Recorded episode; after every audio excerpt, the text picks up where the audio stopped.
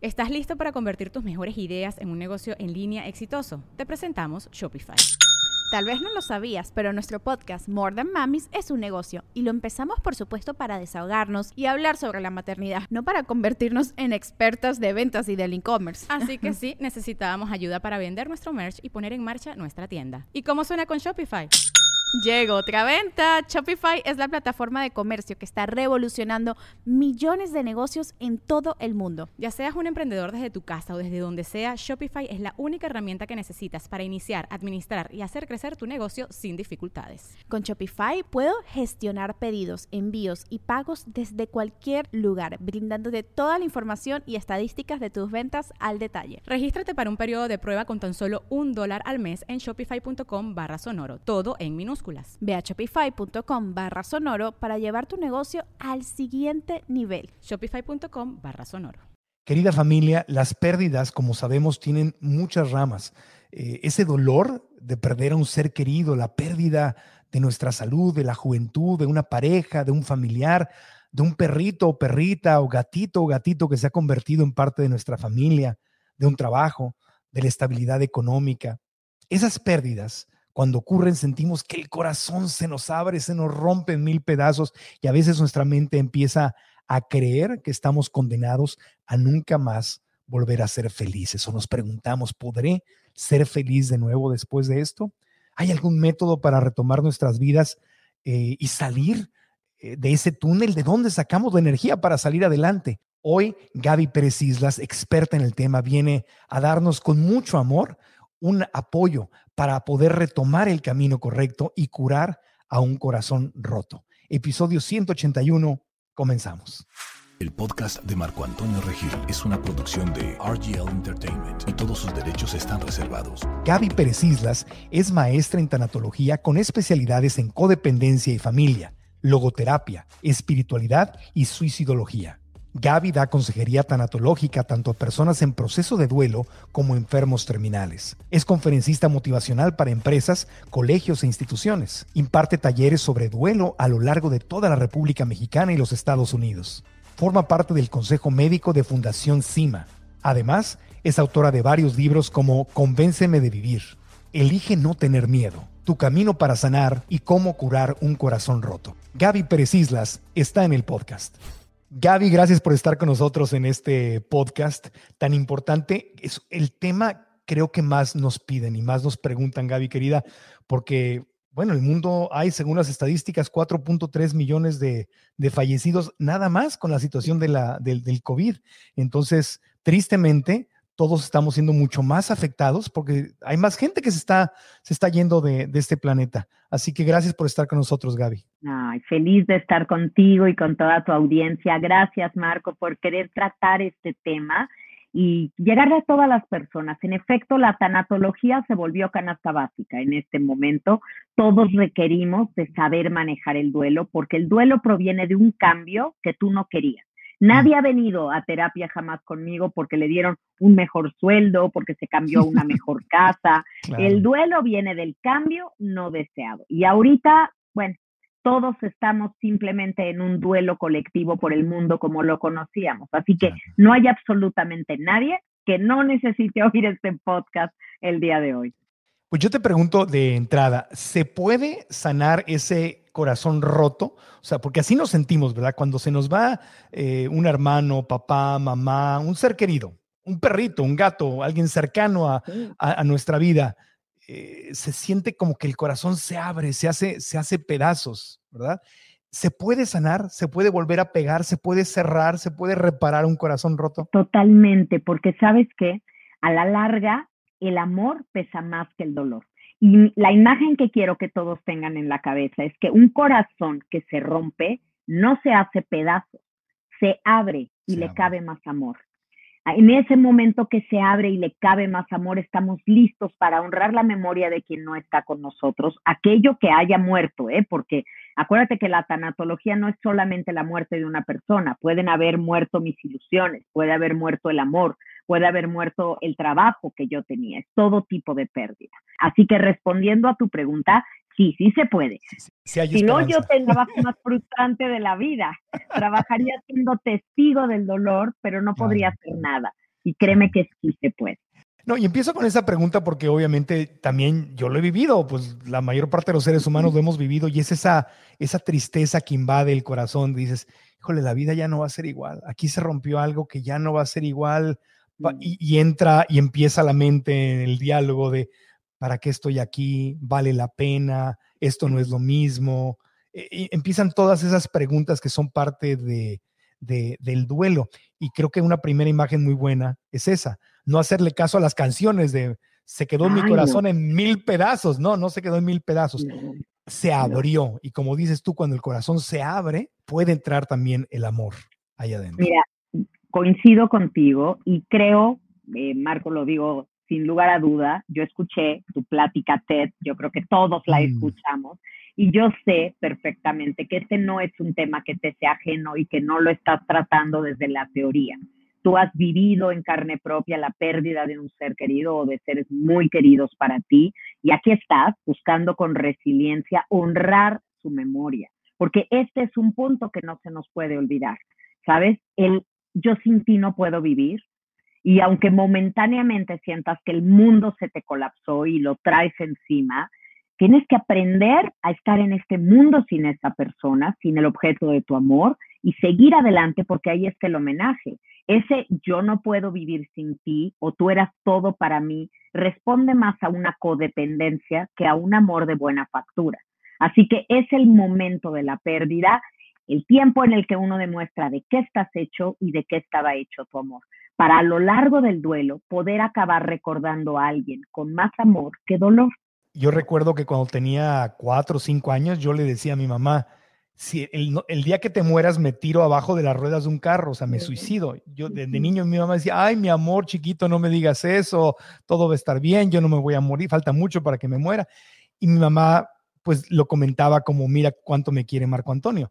Pero esas palabras, esas ideas que se quedan grabadas de, de niños, a la hora que se te va el ser querido, sale todo tal cual. O sea, no, no, no me quise tirar abajo de las ruedas de un carro, pero sí es como, ¿para qué sigo aquí? Y es, esa, esa tristeza profunda. Entonces me gusta eso que estás diciendo, cómo seguir vivo puede ser un homenaje a ese Por ser. Supuesto. Mira, hay, hay dos cosas súper importantes que estás diciendo aquí. Primero tenemos que hacer en nuestra mente el refresh, como haces en tu Facebook, cuando quieres que te caigan los nuevos mensajes, que le das refresh pues tienes que hacerlo así en tu mente, porque claro, claro que a los dos años, a los tres años, sin tu mamá, probablemente sí te mueres, porque el cachorro humano es el animal más inútil de, de para poder sobrevivir solo a tan mm. temprana edad. Entonces, si hubo un momento de tu vida en el que tú necesitabas, que es un verbo fuerte, necesitabas a tu mamá para sobrevivir pero hoy ya no, pero necesitas actualizar tu mente para saber que yo hoy me encantaba vivir contigo y me encantaba que estuvieras en este mundo, lo hacía un lugar mucho mejor, pero aún sin ti yo puedo seguir adelante. Y en tu caso, como es el caso de muchos hijos, ya era más un tema de ser un hijo parental, de cuidarla más tú a ella que ella realmente a ti, pero se vuelven figuras muy importantes, casi casi monárquicas en nuestra vida, donde creo que sin ti no voy a poder, ¿cómo le hago? Y ahí está el descubrimiento de día a día darle una respuesta a la vida. Hoy que aprendí, hoy cómo puedo avanzar, seguir adelante. Me encantó que dijeras que te pones a filosofar. ¿Para qué seguir? Ya no es igual, no vale la pena. Quiere decir que la pérdida es un trampolín que te echa a vivir a la vida mucho más profundo que cuando te quedas en la superficie. Nadie cae de un trampolín para quedarse arribita. Te vas bien abajo, te vas a filosofar, te vas a lo profundo de la vida. Desde que nacemos, el reloj empieza a contar en forma regresiva. Sabemos que nos vamos a morir, todos nos vamos a morir. Sin embargo, eh, no hablamos mucho de eso, como que hacemos, hacemos como que no existe, ¿no? Eh, no nos preparamos mucho para la muerte. Es más, cuando alguien dice, me voy a ir, no, no, no, no, no, no, no, no, no hables de eso, no, no, ni digas eso. O sea, cruz, cruz, toco madera. Toco madera, es, exactamente, ¿no? Eh, no nos preparamos, pero la pregunta es, si nos podemos preparar? ¿Existen herramientas para enfrentar las pérdidas? ¿Se, puede uno preparar para la muerte? No, no hay vacuna contra el dolor. Si en el fondo lo que me estás queriendo decir es, Gaby, ¿hay alguna manera de que duela menos llegado el momento? La respuesta es no. Por supuesto que no, no hay manera de que duela menos, pero sí podemos estar formados, si no preparados, porque esto es algo que siempre pasa, estamos seguros de una sola cosa en la vida, estamos seguros que habremos de morir, pero ante la certidumbre de que habremos de morir está la incertidumbre de cuándo y cómo, bajo qué circunstancias. Entonces la muerte siempre nos va a sorprender, aunque sea en un enfermo terminal y esté en su cama en una fase terminal, cuando finalmente sucede, dices, pero ¿cómo? Al final todo fue muy rápido, no lo esperaba, no fue como pensé, siempre te sorprenderá, pero sí te puedes formar para entender eso. Y la tanatología, el área de trabajo en la que yo estoy, es una herramienta más en tu caja de herramientas emocionales para salir adelante, para ayudarte a que lo, lo entiendas primero con la cabeza y luego lo bajes 30 centímetros más al corazón. Y esa distancia toma tiempo de recorrer, no es tan fácil. Entonces, el dolor natural de la pérdida es inevitable. Eso es parte de. El sufrimiento, voy a cambiar la pregunta. ¿Nos podemos preparar para manejar ese dolor cuando llegue? O sea, para sufrir menos. Gracias, gracias por no decirme que el sufrimiento es opcional, porque el sufrimiento no es opcional. Y sabes, existe esta frase que dicen el dolor es obligatorio y el sufrimiento es opcional. Y no estoy de acuerdo, porque hay momentos en la vida en, la que nos en los que nos toca sufrir. Y vas a sufrir, no lo elegiste. La duración del sufrimiento es lo que sí está en tu mano, Marco. Ahí sí, ¿qué duración le vas a dar al sufrimiento? Porque, ojo, Cuidado con equiparar cuánto te he amado con cuánto tiempo tengo que quedarme triste. ahí está el error. Me dijo una señora el otro día en consulta, yo voy a llorar a mi hijo hasta el último día de mi vida. Yo le dije, ¿y por qué no mejor lo amas hasta el último día de tu vida? me dijo, bueno, sí, por eso, pues es lo mismo, ¿no? No, no es lo mismo. Amar que llorar. Si yo amo a alguien, voy a seguir con su legado, voy a buscar ser feliz porque esa persona que murió no hubiera querido que su muerte significara mi infelicidad. Entonces hay que salirnos del drama cultural que a veces tenemos en nuestro país, en México, de, híjole, es que nadie me ha hecho sufrir tanto como mis hijos porque los amo tanto, que por eso sufro con cada cosa que les pasa, ¿no? ¿Y cómo no voy a sufrir si se murió mi mamá? ¿Y cómo quiere la sociedad que yo vuelva a ser feliz si se murió mi pareja? ¿De qué me hablas volver a sonreír cuando se ha muerto un hijo? De eso, de eso, de que tienes que honrar el paso de esa persona por tu vida y si yo te lo preguntara, y de hecho te lo pregunto, de haber sabido que te iba a doler tanto perder a tu mamá, ¿hubieras preferido no conocerla o hubieras preferido tener otra con tal de evitarte el sufrimiento? No, claro que no. Claro que no. Porque si es un precio que hay que pagar por haberla tenido, lo pagas. Por eso la expresión de vale la pena tu mamá valió la pena, lo digo con muchísimo respeto, la mía también. O sea, valieron la pena que nos dio y la ausencia, el dolor de ausencia que nos generaron por haberlas tenido. Sí, mi mamá valió la pena y muchas cosas que he perdido valieron la pena, mis abuelos, los perritos que se me han ido, los amigos que se me han ido. O sea, claro, o sea, sí, o sea, si el, si el precio, si, si la recompensa es, ok, no va a haber dolor, ¿Prefieres no haberlo vivido? ¿Prefieres no haberlos conocido? No, claro que no. Porque mira, sí hay y sí podría haber una fórmula para aquellos que quieren encontrarla de cómo le hago para no sufrir en la vida. Ok, ponte unos guantes, ahí te va, ahí te va, ponte unos guantes de cirujano, no toques a nadie jamás, no te enamores, blinda tu corazón y mételo en una cajita de cristal para que nunca lo uses, ¿sabes? No, no te relaciones con nadie, no tengas relaciones significativas, no tengas microconexiones con nadie. Y entonces, pues puede ser que no sufras, pero tampoco vas a disfrutar, Marco.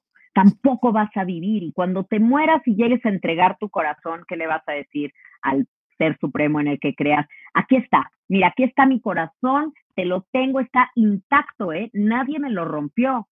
Y te va a decir, ¿y para qué crees que te lo di? No quería que me lo devolvieras, quería que lo usaras. Así que si nos lo abollan un poco, se nos rompe o se nos despostilla, bienvenido dolor, bienvenido dolor porque significa que hemos amado. Es como quedarte con un, un, auto con las llantas nuevas. Aquí están las llantas nuevas, no las usé, no lo manejé. Está nuevecito el auto. Pero, era, Para, manejarlo. No, no, no. pero, pero fíjate, nos reímos, pero así vivimos la vida, porque a mí me toca a veces ir con mis pacientes a quitar la casa de sus papás o no sé, de cuando alguien murió, y me encuentro ropa sin estrenar, perfume sin usar, cosas que están guardadas en un papelito rosa, así en el cajón de la lencería para una ocasión especial, cuando la vida lo es. La vida lo es, entonces hay que estrenar las cosas, hay que usarlas. Hay personas que tienen en su casa unas velas divinas, pero no las prenden. Y cuando digo, ¿por qué no la enciendes? Porque se acaba. Pues sí, pero para eso fue creada, para usarla. ¿Quieres algo que te dure para siempre? Cómprate un florero. Pero sí, pero la vida, como nosotros, nos dieron el cuerpo, nos dieron todo para usarlo, para disfrutar de esta vida. Y si se nos va acabando, como suele pasar con el paso del tiempo, cumplió su misión, cumplió su misión. Eh, quiero decir algo, cuando, cuando me río, el otro día en un podcast anterior, eh, donde nos reíamos hablando de este tema, hay, hay, de repente quien se ofende. ¿De qué, de, qué, ¿De qué, te ríes si están hablando de la muerte? Para mí reírme es como una forma de poder manejar el dolor. Estamos hablando de algo súper serio, súper doloroso. Obviamente hablar de este tema me remueve todas mis pérdidas y la risa es, es como una forma de alivianar esta conversación para poder llevarla. Y, y, si me río, no me estoy burlando de nada, sino es como que es, es, casi como llorar, es otra forma de que salga la energía, ¿no? Y, pasa mucho en los, en los, funerales y todo, ¿verdad? La gente empieza a contar chistes y se ríe, o sea, la risa es una escapatoria a veces. Que, la risa, decía nuestro querido Germán de esa, es símbolo inequívoco de inteligencia, porque uno sabe cuando lo que está viviendo es demasiado y la mente necesita un escape. Entonces, está bien, es totalmente sano. En mis conferencias, Marco, siempre que, doy una conferencia, la gente cree, híjole, vamos a ir a una conferencia de tanatología, esto va a ser serio, no sabemos ir vestidos de negro, no. Y, y lloran, ríen, salen súper motivados. Les digo, porque no hay que tratar los temas serios de manera solemne.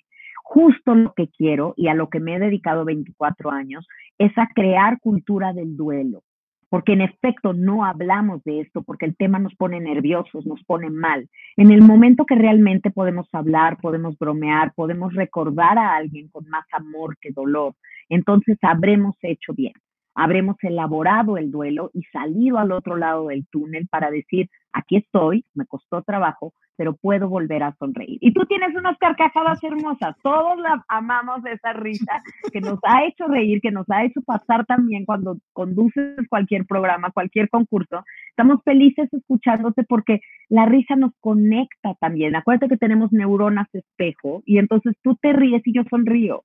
Y mm. eso te lo agradezco porque todos estamos deseosos y sedientos de reír.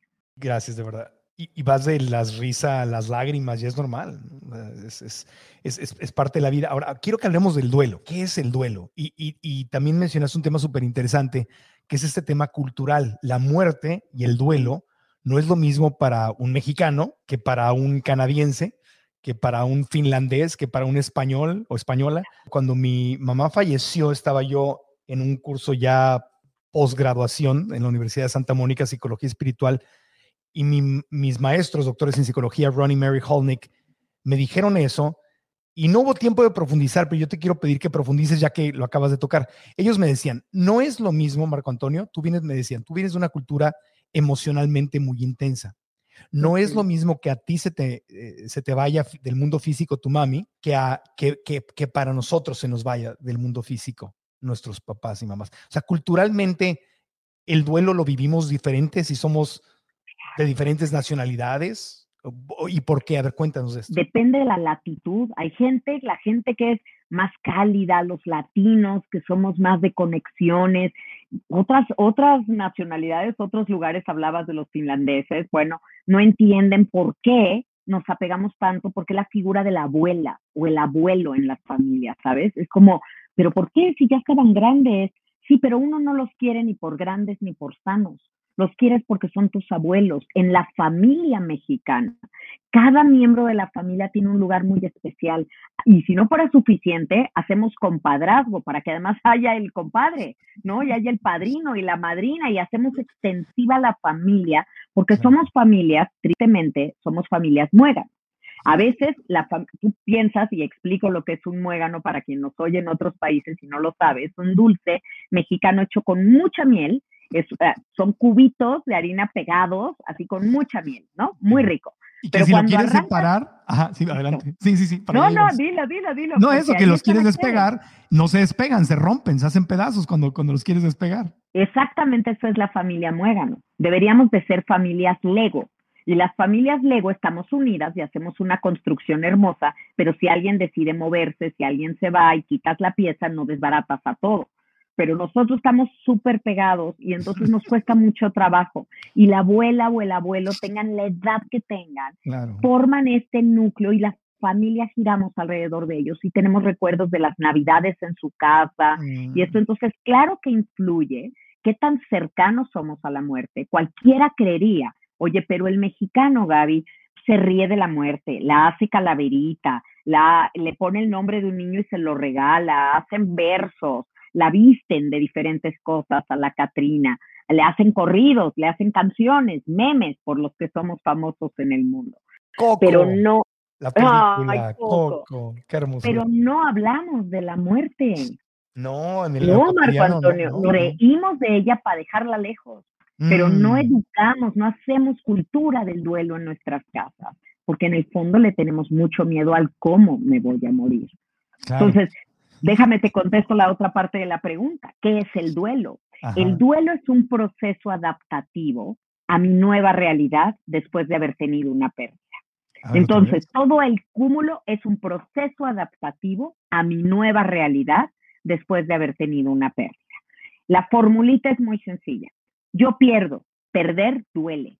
Ese dolor me va a meter en un proceso llamado proceso de duelo, por el que voy a pasar por diferentes etapas y va a ser una montaña rusa de emociones. Hasta ahí yo no tengo elección. Todo esto sucede sin que yo pueda decidir algo. Pero cuando empieza el duelo, tú puedes decidir si eso te va a construir y te vas a llenar de, de sabiduría porque vas a pasar a través del dolor o te vas a llenar de basura emocional, mm. evadiendo el duelo, y eso te va a destruir. Entonces tú no eliges lo que te pasó, pero sí eliges con qué actitud enfrentas lo que te pasó. ¿Qué tienen en común esta pelota y tus sueños? Bueno, esta es una pelota de fútbol americano y es un deporte que tiene sus reglas y si no las sigues, no solo no puedes ganar, sino que te van a expulsar del juego. Y eso es justo lo que sucede con tus sueños cuando no sabes ni por dónde empezar. O tu mente dice que está muy difícil y pierdes el juego más importante que es el que ocurre en tu propia mente. Por eso he creado una masterclass gratuita a la que quiero invitarte, donde vas a conocer cuáles son los siete errores más comunes que la gente comete y que los alejan de sus sueños, para que a ti no te suceda.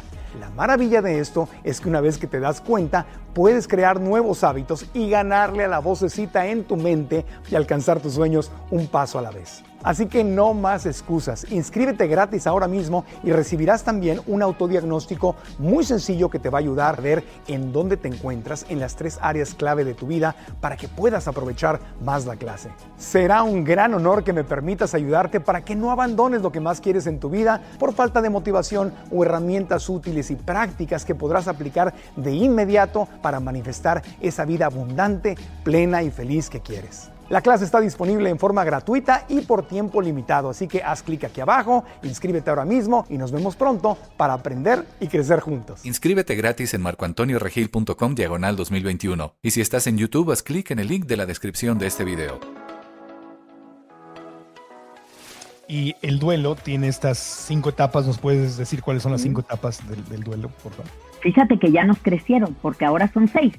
Ahora son seis porque el discípulo de Elizabeth Kubler-Ross, mujer maravillosa que tenemos que mencionar porque es la madre de la tanatología, julio pasado hubiera cumplido noventa y tantos años, pero ya no llegó, pero una mujer brillante de las más influyentes del siglo XX. Ella dijo que eran cinco etapas. Primero las identificó en los enfermos terminales y luego sus trabajos e investigaciones la hicieron extensiva a los familiares del enfermo terminal y también a cualquier persona que esté en un proceso de duelo. Y luego David Kessler, que fue su discípulo, él sacó la sexta etapa del duelo con la autorización de la Fundación Kubler-Ross, el hijo de Elizabeth Kubler-Ross, para, le dio, eh, podía usar el nombre como de la sexta etapa del duelo. Te las digo rápido. Sí, sí, sí. La primera es la negación. Es el no puede ser, no, es cierto. ¿Cómo es posible? No, no, no, no, no, pero que aquí estaba ayer, no lo puedo creer. O sea, no, no aceptas que está sucediendo. No, no, no, esto no puede estar pasando. No, no. Es un error, voy a consultar otra opinión. No puede ser. Es un mecanismo de defensa. Tu propio cerebro, tu psique te protege para que no te caiga de lleno la noticia y no te vuelvas loco, no te descompenses. Sí, eso también, la, negación es también cuando literalmente eh, alguien se está enfermando o está entrando en una edad ya muy adulta, se está yendo mentalmente o físicamente, ya se está muriendo. Y, empiezas, no te vayas, no nos dejes, por favor. Y, empiezan estas, estos momentos muy dramáticos. No solo la muerte, yo había un miembro de, mi familia, por respeto no digo nombres, donde el resto, una parte de la familia le decían, no, no, lo dejaban ser adulto mayor. Y, veías las, las, ganas de él de, por satisfacer a la familia de no envejecer. Y la familia hasta lo regañaba. No, no, no, a ver, a ver, pero, pero es amor, yo entiendo, es, amor, es por favor no te vayas. Es un acto desesperado. es un acto desesperado, pero sí es negación.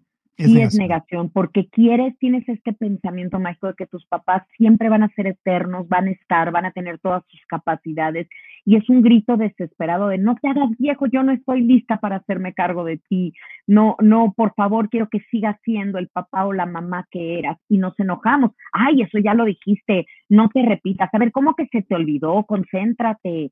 Y hasta mal, llegamos hasta el maltrato por no querer aceptar el paso del tiempo y el deterioro de facultades. Tienes toda la razón, eso es negación.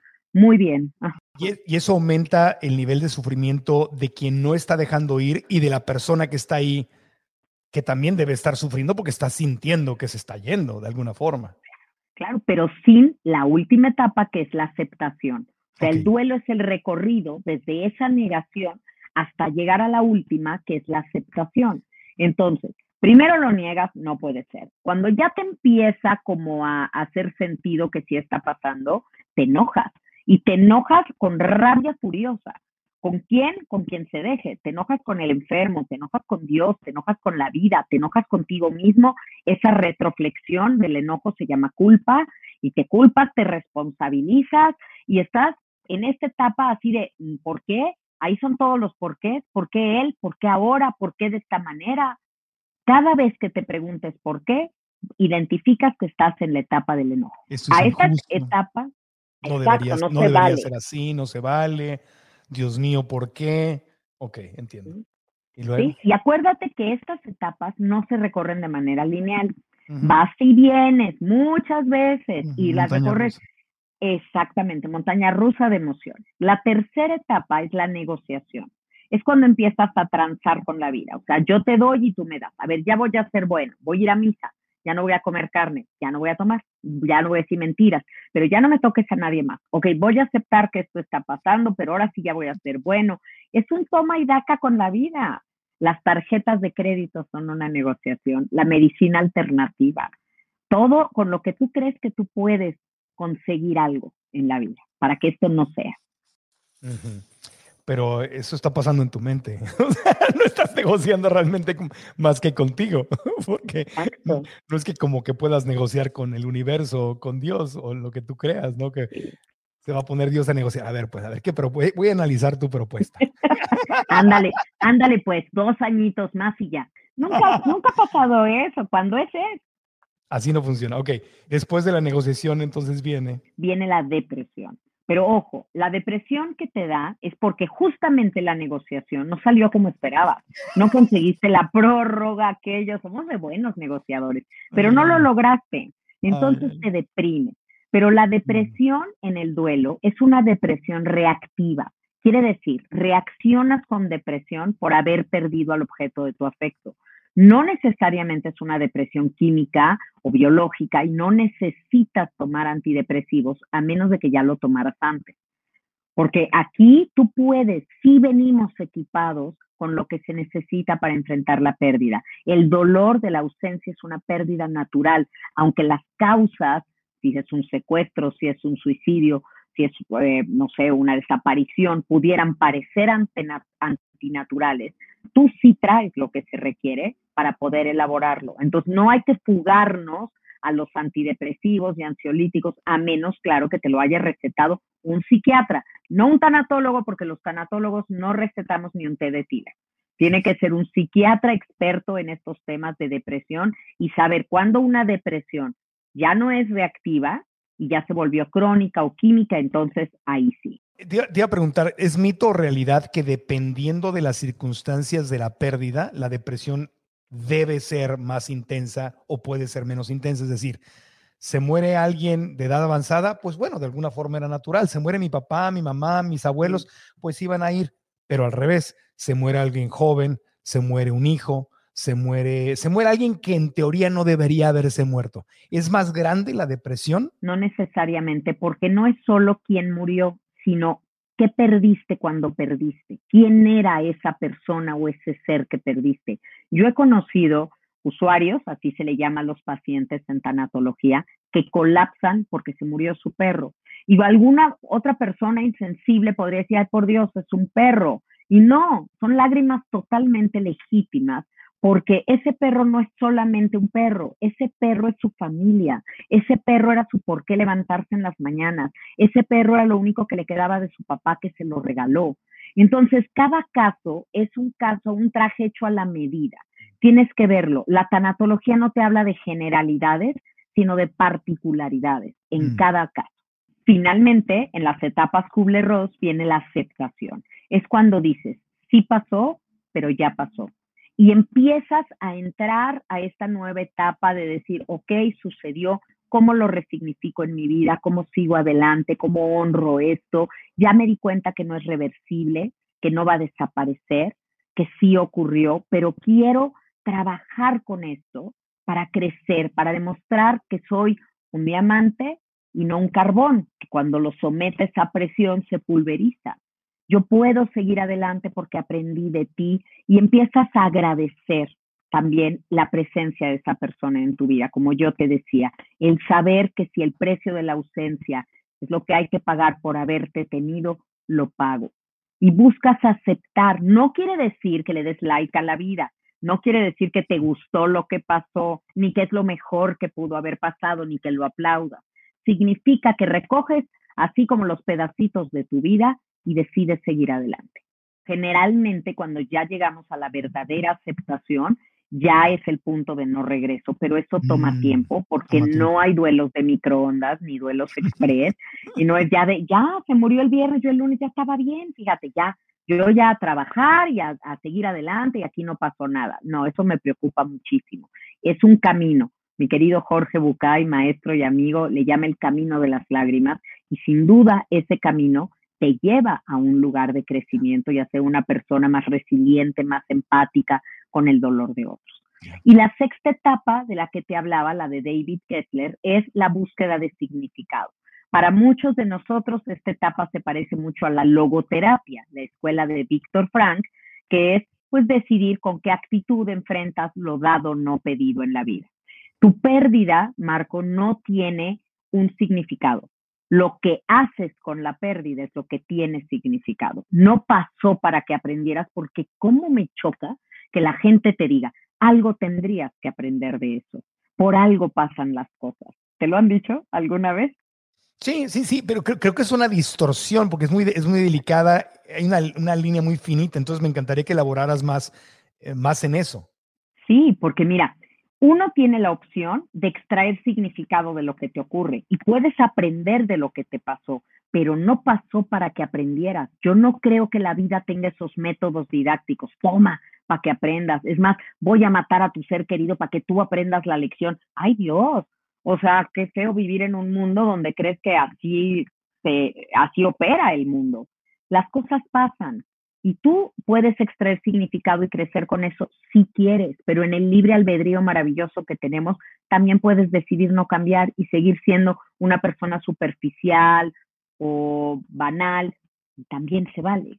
O sea, no necesariamente, la pérdida te cambia, pero tú decides si te cambia para bien, te cambia para mal o no quieres cambiar.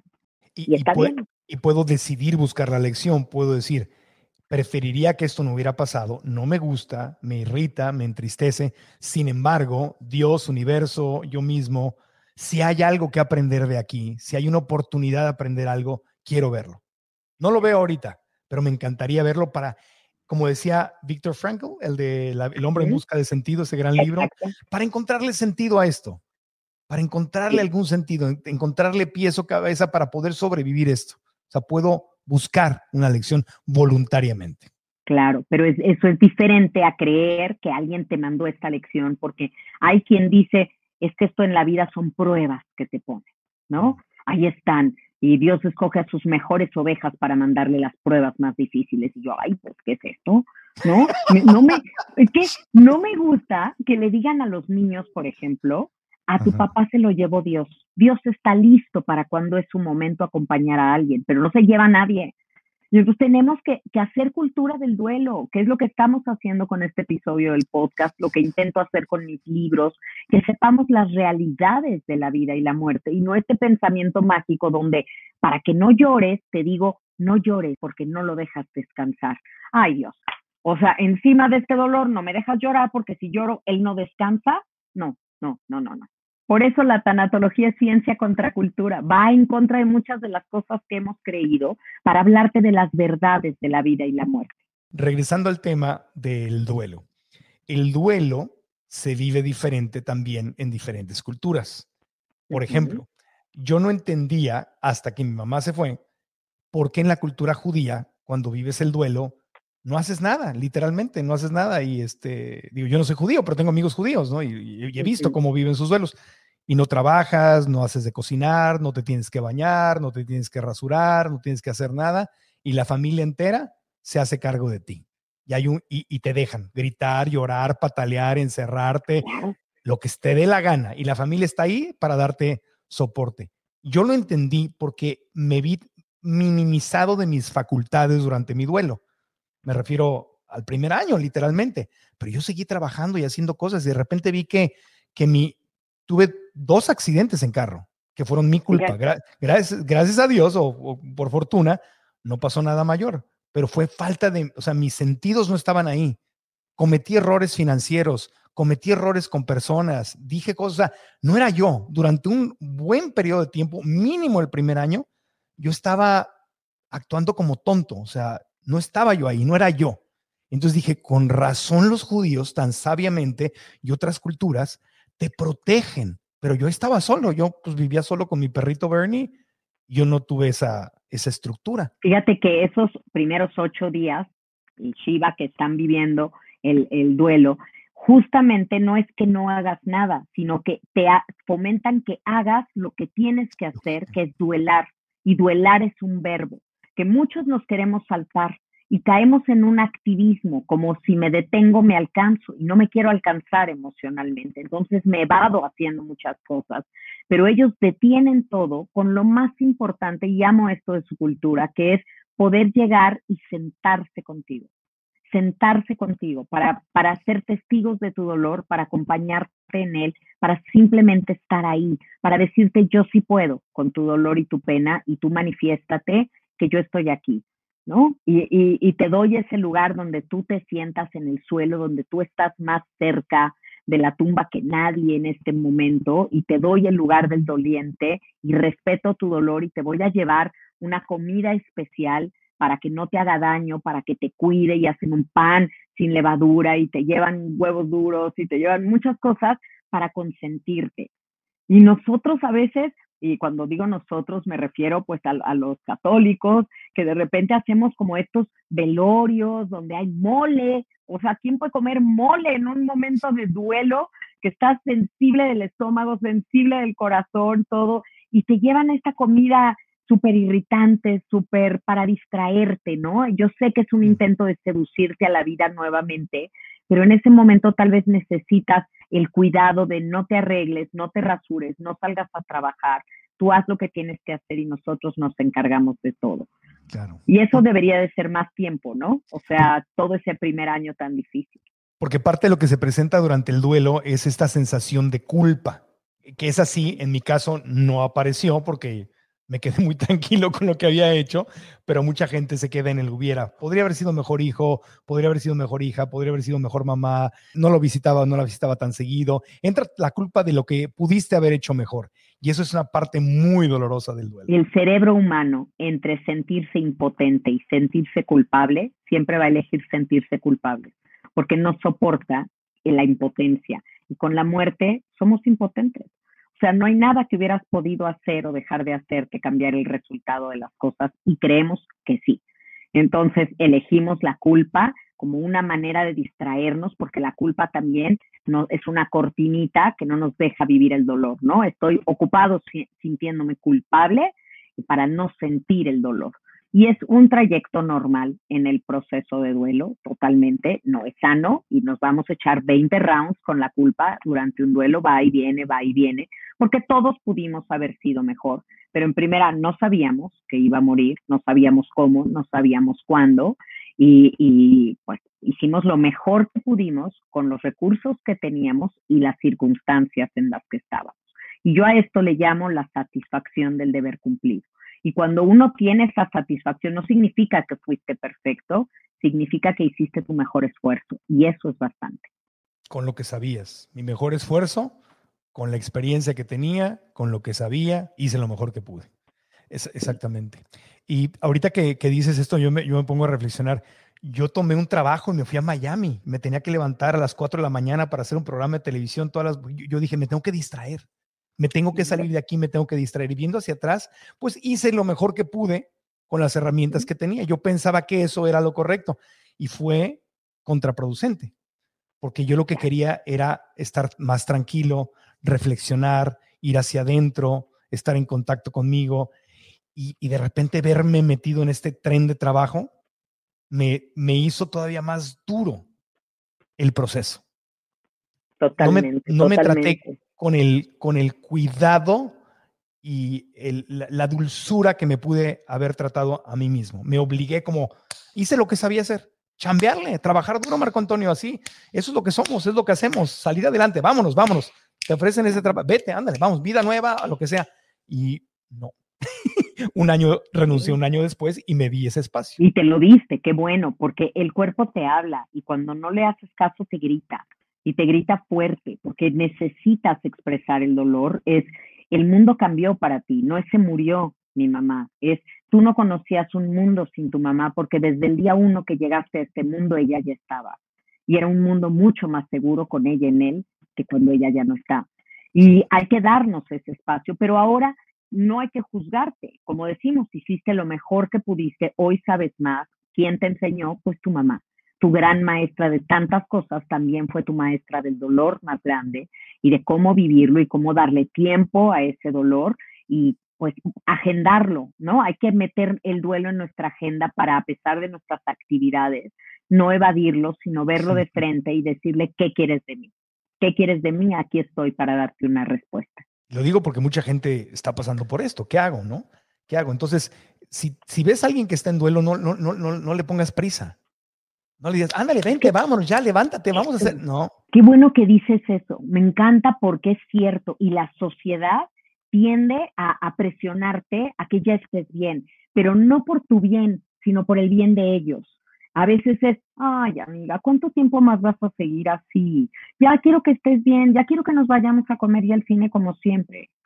Hay un egoísmo de yo te quiero de regreso por mí, no entiendo que este es un tiempo en el que tú estás, un tiempo de gestación de tu dolor, que vas a parir algo y vas a parir una nueva tú, mejorada, reforzada, pero el duelo se vive sin prisa, pero sin pausa.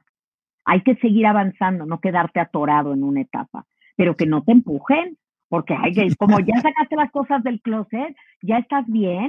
Ya, sánate, ya cúrate, ya, ya. Cúrate, ya rapidito, ¿no? Rapidito, quitemos ese dolor. Y no, no es así, no es así. No se sale de un duelo como saldrías de una gripe. Y quiero aprovechar para recordarte que el paso número uno para manifestar lo que quieres, para lograr la paz desde adentro, es sintonizarte en la gratitud como un estilo de vida el estilo de vida, de decir gracias, de valorar lo que tenemos. Cuando estamos pensando en lo que no tenemos, que es lo que la mente hace automáticamente, especialmente cuando hay problemas y hay presión y vaya que estamos viviendo tiempos de retos, es concentrarse en lo que le hace falta. Y si te empiezas a creer esa historia y si esa es la única historia que te cuentas, al ratito ya no ves las bendiciones que tienes en tu vida. Para manifestar más bendiciones, agradece las bendiciones que tienes. Por eso creamos 21 días de gratitud, una experiencia, un programa precioso disponible en línea con 21 días de meditaciones, 21 actividades de aprendizaje, experiencias de gratitud, autodiagnósticos y una comunidad preciosa de la que podría ser parte. Para más información, ve a marcoantonioregil.com diagonal gratitud. Y ahora volvemos al podcast. Tenemos eh, preguntas de nuestra familia, de nuestra comunidad que supieron que iba a estar aquí con nosotros eh, y nos dejaron algunas preguntas.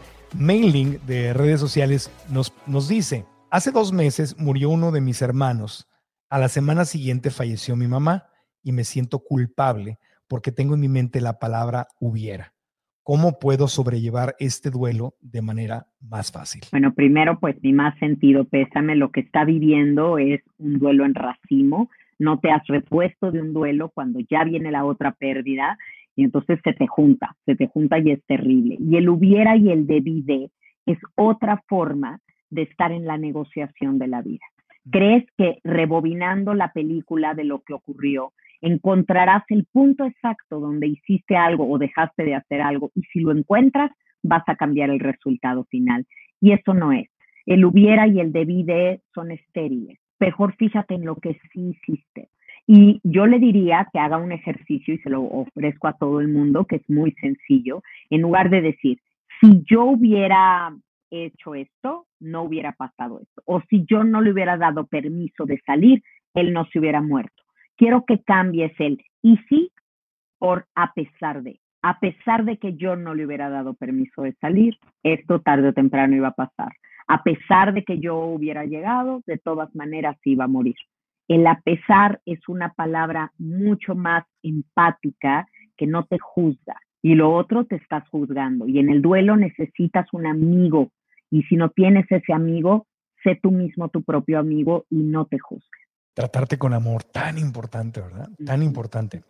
Alejandro Reyes Beltrán de Ecuador nos dejó esta pregunta. Dice, mi hermano se suicidó hace un año y me siento culpable por eso. Otra vez sale la culpa. ¿Cómo quito esa culpa y todas las cosas que nunca le pude decir? Híjole, queda mucho en el tintero. Cuando alguien decide quitarse la vida, está pensando principalmente en alejarse de su dolor. A veces no se quiere morir, quiere dejar de vivir de la manera como está viviendo y no sabe cómo. Así que lo que necesita hacer es un trabajo de perdonar a su hermano por la decisión que tomó. Su hermano no quería ayuda, porque si hubiera querido ayuda la hubiera pedido. No la pidió y tenemos que respetar eso. Claro, fue un error y lo voy a decir de manera muy enfática, porque el suicidio es un error. Es buscar algo definitivo a emociones y problemas temporales y no solucionas nada, dejas tras de sí una gran dosis de culpa y de dolor pero estaba enfermo y se equivocó. Estaba enfermo de algo que se llama depresión, que te genera un piensa chueco, y se equivocó. No vas a dejar de querer a alguien que se equivoca y tienes que respetar que no pidió ayuda. Si te hubiera pedido ayuda, se la hubieras dado, pero no seamos soberbios. No podemos detener a alguien en la vida cuando esa persona ya no quiere quedar. En nuestro grupo de Telegram, Mónica Ríos nos dejó esta pregunta, ¿cómo evitar la codependencia? porque estás, estamos diciendo, o tú estás eh, comentando que la codependencia va directamente relacionada eh, con el dolor, ¿no? El término codependencia surgió cuando hablábamos de adictos, ¿no? Una persona que es adicta, su vida entera gira alrededor de consumir.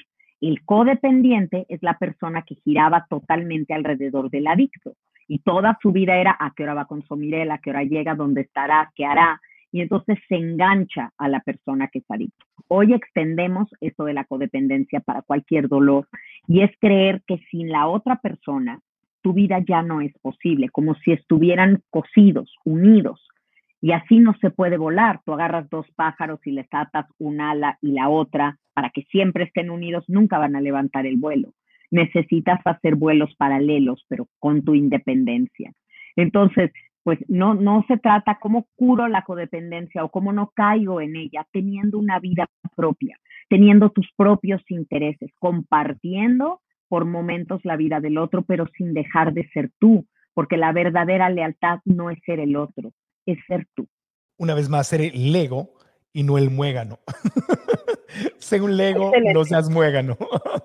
excelente, excelente aprendizaje. Ahí está, ahí está. Fernando Villaronga de Santiago de Chile, que es uno de nuestros alumnos de Alcanza tus sueños, uno de nuestros cursos en línea, nos mandó este, este siguiente, este mensaje. Dice, han pasado nueve meses desde que la relación con mi primer amor terminó, que es otro tipo de pérdida, ¿no? Eh, una relación de seis años de amistad y cinco años de pareja. No dejo de soñar con ella, de pensar en ella, de llorar por ella. Y me gustaría saber cómo lo puedo superar. Mira, en tanatología no hablamos de superar un duelo, porque superar es dejar atrás. Yo no quiero que deje atrás la experiencia, lo vivido y todo lo aprendido. Quiero que lo acepte. Eso es lo que hablamos, es la palabra que nos gusta, la aceptación.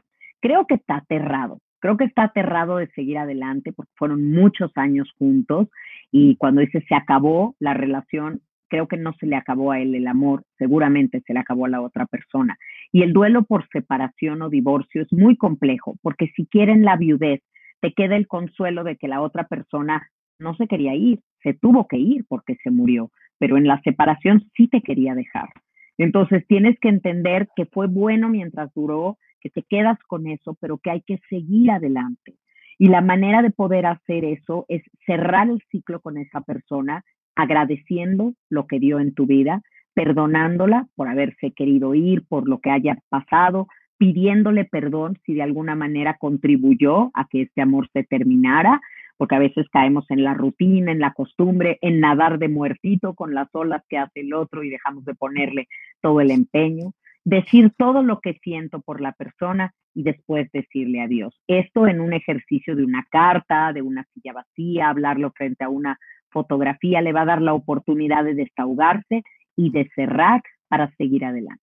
Es que cuando alguien se va de nuestras vidas o algo desaparece de nuestras vidas, la pregunta es, ¿quién soy yo sin esta persona? Correcto. ¿Qué, qué, ¿qué sentido tiene mi vida sin esta persona? A mí me sucedió porque no me, y no me di cuenta, no lo vi venir. Esta sí no la vi venir. Cuando dije, pues, ¿qué hago yo sin el rol de hijo? Si, toda, si eso es lo que he sido, si eso es lo que yo decidí, ese es el rol, ese es el avatar que me puse. Yo soy, yo soy un hijo, soy un hijo amoroso. La historia que me contaba es mi misión de vida es sacar adelante a mi mamá, yo voy a ser un buen hijo, yo voy a mostrarle amor, me caigo bien siendo buen hijo, me, amo siendo buen hijo, me amo siendo proveedor.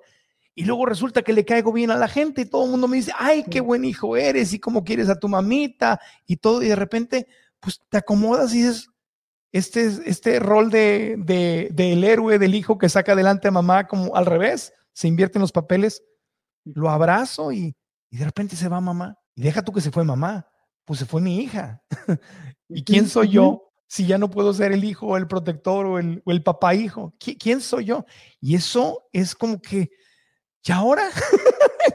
eso es un dolor muy grande, ¿no? Claro, te quitaron el tapete de debajo de los pies y es momento de voltar, voltear el reflector que has tenido frente a otra persona, puesto en otra persona, voltearlo hacia ti, porque se fue el rol, pero tú te das cuenta hoy que eras mucho más que ese rol, como somos mucho más que el trabajo que desempeñamos o somos mucho más que otra cosa. Y nada de eso es el sentido de la vida, porque la vida en sí misma tiene un sentido. Y no podemos poner el sentido de nuestra vida en alguien que no nos conozca por completo, en alguien que se pueda ir, en alguien que se pueda morir, en alguien pues, eh, que, nos traicione. No puedes poner ahí el sentido de tu vida. La vida en sí misma tiene un sentido que no puede estar personificado en alguien. Y entonces me reinvento a mí, me doy cuenta, me vuelvo más profundo. Ahí está la filosofía de la que tú me hablabas cuando te preguntas todas estas cosas en el duelo, qué soy, qué sentido. Cuando tú eras chiquito, Marco Antonio, tú seguramente, igual que todos los niños, éramos de, mírame, mírame mamá, aquí estoy, mírame, ya estoy en la bici, me voy a echar a la alberca, ma, mira mi clavado. Y si tu mamá te veía, te validaba tu existencia y tú, tú tú eras a partir de sus ojos. Pero cuando somos adultos, tenemos que ser a partir de nuestros ojos y nuestra vivencia. Ya por eso no soy partidaria de está en el cielo y desde ahí te ve, porque entonces, ¿cuándo vamos a hacer las cosas sin que nos vea? Este Big Brother tremendo que nos causa tanto ruido de me está viendo desde el cielo. No, no te ve, no te ve porque ya tuvo su graduación de vida, está bien, está feliz y ya dejó de hacer la misma chamba que hacía aquí, que era cuidarte y verte. Ahora cuídate, mírate, consiéntete, sé tú tu propio padre y tu propia madre o quédate en la orfandad. Ahí está la opción que puedes tener. Y renunciar a este rol o a esto que uno pensaba que te definía. Bueno, yo puedo hablar por mí, ¿no? No puedo, no puedo hablar en general. Eh, dejar ir este rol también es un proceso de luto. Es un proceso de duelo. O sea, es la negación de se me fue. No solamente es la mamá que se fue, y espero que este ejemplo le, sirva a la gente que está viendo y escuchando, porque nos, eh, creo que es bastante común, ¿no? No solamente se fue mi mamá, se me fue mi rol de hijo. Y entonces también niego, me da rabia, voy a negociar, me deprimo hasta que logro aceptar y buscarle un significado que ya no soy hijo. O sea, es, la muerte del ser querido, la muerte del rol, la muerte de la historia, la muerte de la rutina, porque al final del día yo me di cuenta de eso, o sea que lo, todo lo que hacía. Era más feliz yo viéndola sonreír a ella. Le encantaba que le dijeran que ella era la mamá de Marco Antonio Regil. Así como gallina. Qué bonito, qué bonito, qué bonito esto que acabas de decir. Y, yo era feliz viéndola. Yo era feliz viéndola, que, que la veía que orgullosa se sentía. Entonces, lo que lograba era más para ella que para mí. Era más por, wow, ver la carita sonriendo. Y tienes razones y se va a ese espejo. Y ahora necesitas honrar el motivo por el que ella te tuvo. Y eso no se nos puede olvidar. ¿Para qué te trajo ella la vida? ¿Para que la honraras? ¿Para que la hicieras feliz? No, porque te amaba, porque creía que la vida era hermosa. Así que quiso traerte aquí para que fueras feliz. Y cuando uno es feliz, ese es el mejor homenaje. Eso es lo que lleva a otro nivel las cosas. Y en tanatología decimos que la pérdida de los padres es una pérdida necesaria, porque tú no llegas a ser el adulto que estás llamado a ser hasta que ellos han fallecido, cuando ya no eres hijo de nadie, cuando eres tú. Y te das cuenta que sí eras ese rol que, con el que estabas muy identificado, pero también eres mucho más que ese rol y tienes muchas más cosas que dar. Entonces es decirle un sí a la vida, ¿no? Y una vez más, no hablamos de esto, no nos preparamos para esto. Las únicas veces que yo hablaba con mi mamá de, de la muerte era cuando se enojaba conmigo, y me decía, el día que estés siete metros bajo tierra me vas a llorar y te vas a acordar de esta tonta que te dio la vida y no sé qué Y aquí estoy chillando. Todas las mamás tenemos un poco de Doña Zoila. ¿no? Sí, Porque, el día que me muera. Claro, ahí te voy a dar un motivo verdadero para llorar, ¿no? Entonces, pues yo creo que, que esto está en nuestra vida, está en nuestro ADN de, de mamá. Y el verdadero amor incondicional, Marco Antonio, se da en la muerte, no en la vida. Porque siempre decimos que las madres queremos incondicionalmente a nuestros hijos, pero no es cierto, sí esperamos cosas. Esperamos que sean buenos, esperamos que se acuerden que tienen madre, esperamos que aprovechen las oportunidades que les hemos dado. Y cuando mueren, ya no esperamos nada, simplemente los amamos por ser, por haber sido, por estar en nuestro corazón. Entonces la muerte finalmente no es tan mala, ¿eh? es la que nos enseña, es un maestro al verdadero amor incondicional. Tengo un par de preguntas más de nuestro público. Y Dalia Marroquín de Monterrey, Nuevo León, nos, nos comenta, que uno de sus hermanos se separó de su esposa y a ella le dio una depresión fuerte y luego le diagnosticaron cáncer de mama y, falleció. Él se siente culpable y ahora vive también con depresión pensando en que si no se hubiera separado de ella, nada hubiera pasado. Sí, te digo que nos echamos muchos rounds con la culpa. A ver, no puedes ser responsable ni de la herencia genética de una persona ni de sus hábitos y aunque hay una correlación en la cuestión emocional con que tengas un cáncer, no significa que él generó un cáncer en la otra persona. Tenemos que entender que no tenemos superpoderes y que lo que podemos hacer por el otro o dejar de hacer es limitado. Ya hay que ubicarnos más en una realidad de que no somos el único factor por el que pasan las cosas. Y bueno, así pasaron. Pero si él siente que tiene que perdonarse por algo, que lo haga que se perdone eso. Siempre queremos esa varita mágica en la que en nuestra mano hubiera estado poder arreglar las cosas y esto no hubiera pasado. Yo creo que no, necesita un trabajo de duelo, un trabajo de humildad para aceptar que lo que viene conviene, por motivos que podemos no entender, pero así es. Y hay gente que no, no deja a alguien por eso. Dice, me quiero separar, pero si me, si yo tengo amigas que me han dicho eso, si me separo, se suicida. No, no lo puedo dejar porque se va a quitar la vida, o no lo puedo dejar porque se va a deprimir, o no lo puedo dejar porque se va a enfermar. Y lo que no sabe es que si duda de si se quitaría la vida o no, es que ya está enfermo, ya está enfermo, y más que quedarse con él y fomentar esa codependencia, necesitaría buscarle ayuda, ser más asertivo en la compañía de alguien y no quedarse por miedo a que se quite la vida. María Ramos de San Diego, California, eh, nos cuenta que el mismo día que murió su viejita, 7 de marzo, también murió su perrito Johnny. Mm. Ella pregunta si hay que si puede haber alguna relación entre estas muertes y cómo sobrellevar uno y otro duelo. Ella ahora se dedica a rescatar perritos de la calle en honor a su perrito Johnny. Ay, qué hermoso, ¿ves? Eso se llama resignificar, transmutar algo que te dio la vida y volverlo algo grandioso, sacar un bien de un mal. El que uno cree una fundación, el que se dedique a rescatar perros, es honrar el paso de ese ser por su vida creo que a mí me daría mucho consuelo pensar que ellos dos están juntos, que su hija y su perrito están juntos. No creo que haya, o sea, una coincidencia eh, con algún sentido, nada más fue una coincidencia en fechas, pero de que están juntos ahora a nivel energético lo están. Y eso sí nos da consuelo, el pensar que, que se acompañaron en ese momento.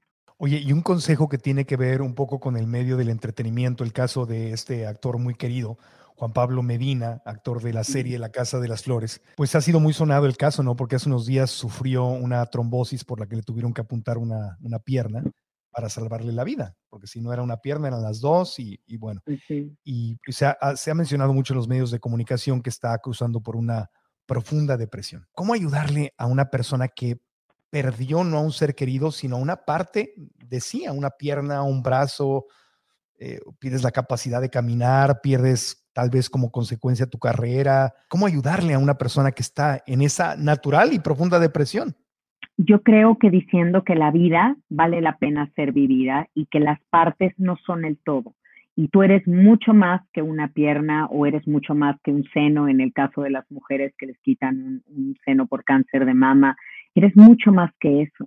Y lo principal es que él, quien él es, está aquí y está aquí y eso está intacto. Lo demás es un estuche al que le tenemos un gran apego, un gran apego, pero la verdadera joya está dentro. Entonces yo creo que hablar con él así y además pues exponerlo a las biografías de gente tan inspiradora, de atletas, de personas. Tú mismo has tenido en el podcast invitados con discapacidades que pongo entre comillas porque verdaderamente nos damos cuenta que la única discapacidad es en los ojos de las personas que juzgan y separan pero podemos hacer mucho más con ese espíritu que, estamos llamados. Claro, no es la vida que tú querías, no es la que escogiste, es la que hay y hay que resignificar y acompañar de un proceso terapéutico para que esto pueda, pueda salir adelante. Pero la vida lo vale, para mí sí. Hay quien dice, es que el tiempo lo cura todo. Y hay gente que dice, bueno, pues algunas personas les duran tres años, cinco años, diez años, a mí me va a durar para toda la vida, como la, la, usuaria que me decías que, que tenías. ¿Qué pasa cuando alguien quiere cerrar, pero no puede cerrar? Cuando ya pasaron años y el corazón sigue abierto, no se logra cerrar el ciclo. Es que no quiere cerrar, no quiere cerrar, Marco Antonio. Decimos que sí, pero no quiere, porque querer es poder, porque hemos identificado sufrir con amar y tenemos que separarlo. Mira, así están juntos al principio. Yo tengo que hacer mi trabajo de duelo y separarlos para que el amor se quede y el dolor se vaya no son lo mismo, no son sinónimos el dolor. Ahora, el tiempo solo no lo cura todo. El tiempo cierra una herida, pero no la cura. Si tú no hiciste tu chamba, tu desinfección, abajo siempre va a quedar ahí dolor, pus, y no vas a poder ni tocarlo. Entonces, el tiempo más tu trabajo de duelo y tu voluntad de honrar la memoria de esa persona y seguir con su legado, eso es lo que te va a ayudar a cerrar. Si se puede, se tiene que querer y se tiene que entender que ahí está el verdadero homenaje y el respeto al otro. Poner en práctica todo lo que nos enseñó porque si el otro se esforzó por hacernos felices, ¿por qué le vamos a pagar su muerte con nuestra infelicidad? Y es, es, reinventar esa relación, ¿verdad? Como dices tú, volverle a encontrar el sentido. Yo hoy le rezo a mi mamá, literalmente, le, no solamente hablo con Dios, sino hablo con mi mamá. Últimamente me ha dado tipo cultura indígena hablar con mis abuelos.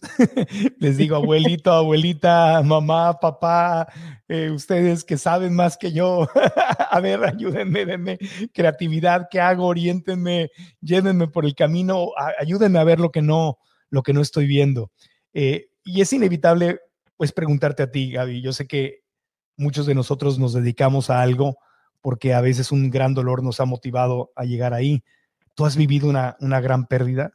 Has, vivido esta desesperación, eh, has, vivido en ese túnel oscuro del cual a veces parece que no hay, no hay salida. Claro que he tenido pérdidas, por supuesto que sí, pero no fue eso lo que me llevó a estudiar tanatología ni a ejercerlo. Mm. Fue las ganas de ayudar, hay una verdadera vocación de servicio, una misión de traducir un conocimiento bien complejo como es la muerte y hacerlo accesible para todo el mundo, que ha sido mi objetivo.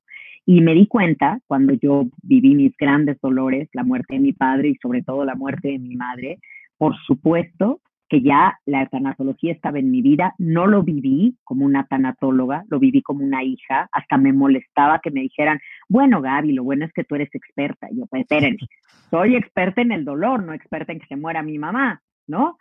Pero aunque los demás no entendían, sí te puedo decir, Marco Antonio, y estoy muy orgullosa de eso, que la, que la tanatología me ayudó y fue una herramienta. Y las personas que son tan lindas, tú sabes más que nadie lo que nos da la gente que te sigue, la gente que te quiere, las bendiciones que te mandan, cómo le aportan a tu vida. Y a mí empezaron a escribirme en redes, ahí en arroba Gaby Tanatóloga, me ponían, Gaby, te voy a recomendar un libro, Lee cómo curar un corazón roto, que era mi libro y la gente empezó a recomendarme mi libro y lo leí como doliente, no como la persona que lo había escrito unos años antes, sino como doliente y me ayudó, me ayudó. Entonces, estoy muy contenta, muy feliz de haber tenido los padres que tuve, las situaciones que he vivido, honro eso y quiero, quiero que cuando la muerte llegue por mí, me encuentre viva, no me encuentre esperándola. No voy a estar así lista ya para que me llegue, ay, qué bueno que ya llevaste. No, no, no. Yo le voy a dar batalla. Yo voy a estar viva hasta el último minuto de mi vida que tenga, como decía don Fernando Marcos, 60 segundos de Felicidades, por cierto, que tu libro está cumpliendo 10 años, ¿no? De, haberse, de haberse publicado. ¿Cómo curar un corazón roto? mira, acá está, acá lo tengo atrás de mí. Ahí está. Ahí, lo tengo. ¿En dónde lo, ¿En dónde lo podemos encontrar? Porque toda la gente que está viendo el podcast o escuchando el podcast, pues va a querer comprarlo. Claro, en todos lados. Está en librerías, está en Amazon, está en iBook, está en Kindle, está en audible.com, o sea, ahí está en todas partes. Es una herramienta fundamental para elaborar tu duelo. Tiene otros cinco hermanos literarios, soy autora de seis y todos mis libros ahí los pueden encontrar y ver y mis cursos y mis tanatotips en YouTube y mi podcast que es después de la pérdida. Todo, todo está ahí para ustedes justamente me dedico a crear este contenido para decirle a las personas que se puede, que podemos salir adelante. Entonces, todo lo que quieran de Gaby Tanatóloga ahí en mi página de internet, gabytanatóloga.com.mx, ahí me van a conocer y vamos a seguir cerquita junto contigo, a quien le agradezco tanto este espacio dado para este tema que considero, como decía la doctora Kubler-Ross, que la muerte es de vital importancia de vital importancia. Gaby, ¿algún consejo final para, para darnos eh, esa esperanza de poder cruzar por el duelo y retomar nuestras vidas, podernos reinvertir? ¿Algo que, quieras agregar para, para cerrar este podcast? Por supuesto. Primero, recordarles ese concepto que hoy les dije. El corazón que se rompe no se hace pedazos, se abre para que le quepa más amor. Nos encariñamos mucho con la semilla, pero la semilla tiene que morir para dar paso a la planta para dar paso a la flor. Si nos quedamos con la semilla, no dejamos que alcance su potencial. Entonces hay que decirle sí a la vida, aunque estemos asustados, aunque creamos que no vamos a poder salir adelante, que no, lo que nos pasó nos va a destruir, en realidad nos va a construir en una mejor persona. Así que hay que decirle sí a la vida bajo cualquier circunstancia, hacerse de herramientas de construcción y recordar que el duelo no es un sillón en el que te sientas a contemplar la vida que va a pasar frente a ti, ni es lo que le pasa a otros. El duelo es un trampolín. Te vas a echar a la alberca y vas a nadar porque sabes nadar. El agua se puso turbulenta, pero sabes nadar, no te olvides de eso. Gracias, Gaby. Gracias. Reconozco en ti un corazón muy amoroso y lo, siento y te agradezco que hables de este tema con, con una sonrisa, con tanto positivismo, eh, con tanta inteligencia, pero con tanto amor y, delicadeza y cuidado, porque es un, es un tema, es un tema muy, muy especial. Tú lo sabes perfectamente y te agradezco que seas quien eres y que nos hayas compartido en este podcast. Mm, muchas gracias. Muchas, muchas gracias, de verdad. Espero de todo corazón que este podcast te haya sido muy útil, que te haya tocado el corazón y te haya preparado para vivir eh, mejor tu duelo y también entender el duelo de otros seres humanos. Como reflexiones finales, recordemos que el proceso de duelo es único. Cada persona lo vive en su momento y en su tiempo diferente y cada persona merece la dignidad de vivir su propio proceso y es muy importante que los respetemos y que les demos el apoyo, que no carreremos ni les digamos cómo tienen que vivirlo y que cuando nos toca a nosotros también lo hagamos así, con mucho amor y permitirnos vivir nuestro proceso. Consejos finales. Acompaña con amor y con ayuda profesional tu proceso de duelo. No te no, no quieras vivirlo tú solo. Acompáñate de alguien que te ayude y te lleve por ese camino, un profesional. Agradece siempre también la oportunidad de estar vivo, de estar viva. Es muy importante el agradecimiento, te conecta con tu amor propio y también honra a quien ya se ha ido, creando o recreando tu propia felicidad. Y como frase final, te puedo decir que lo único seguro es el cambio y que si vamos a vivir aquí y ahora, lo hagamos disfrutando lo que tenemos, lo que es, abriendo nuestras manos, abriendo nuestros brazos, abriendo nuestro corazón a vivir lo que es aquí y ahora. Gracias. Si nos escuchas en cualquiera de las aplicaciones de podcast, suscríbete, cinco estrellas y una reseña nos ayuda mucho. Y aquí en YouTube eh, activa la campanita para notificaciones, dale like al video y suscríbete al canal. Y lo más importante, déjanos aquí abajo escrito lo más importante que aprendiste de este podcast. Gracias. Hasta la próxima. Aprendamos juntos. ¿Estás listo para convertir tus mejores ideas en un negocio en línea exitoso? Te presentamos Shopify. Tal vez no lo sabías, pero nuestro podcast More Than Mamis es un negocio y lo empezamos por supuesto para desahogarnos y hablar sobre la maternidad, no para convertirnos en expertas de ventas y del e-commerce. Así que sí, necesitábamos ayuda para vender nuestro merch y poner en marcha nuestra tienda. ¿Y cómo suena con Shopify? Llegó otra venta. Shopify es la plataforma de comercio que está revolucionando millones de negocios en todo el mundo. Ya seas un emprendedor desde tu casa o desde donde sea, Shopify es la única herramienta que necesitas para iniciar, administrar y hacer crecer tu negocio sin dificultades. Con Shopify puedo gestionar pedidos, envíos y pagos desde cualquier lugar, brindándote toda la información y estadísticas de tus ventas al detalle. Regístrate para un periodo de prueba con tan solo un dólar al mes en shopify.com barra sonoro, todo en minúsculas Ve a shopify.com barra sonoro para llevar tu negocio al siguiente nivel. Shopify.com barra sonoro. ¿Estás listo para convertir tus mejores ideas en un negocio en línea exitoso? Te presentamos Shopify. Tal vez no lo sabías, pero nuestro podcast More Than Mamis es un negocio y lo empezamos por supuesto para desahogarnos y hablar sobre la maternidad, no para convertirnos en expertas de ventas y del e-commerce. Así que sí, necesitábamos ayuda para vender nuestro merch y poner en marcha nuestra tienda. ¿Y cómo suena con Shopify?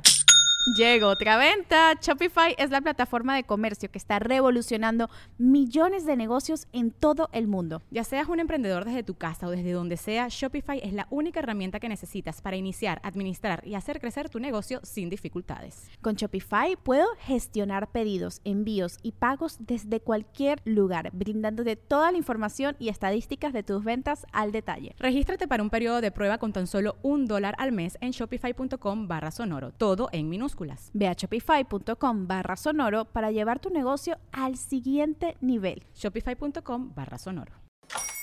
Hola, buenos días, mi pana. Buenos días, bienvenido a Sherwin Williams. ¡Ey! ¿Qué onda, compadre?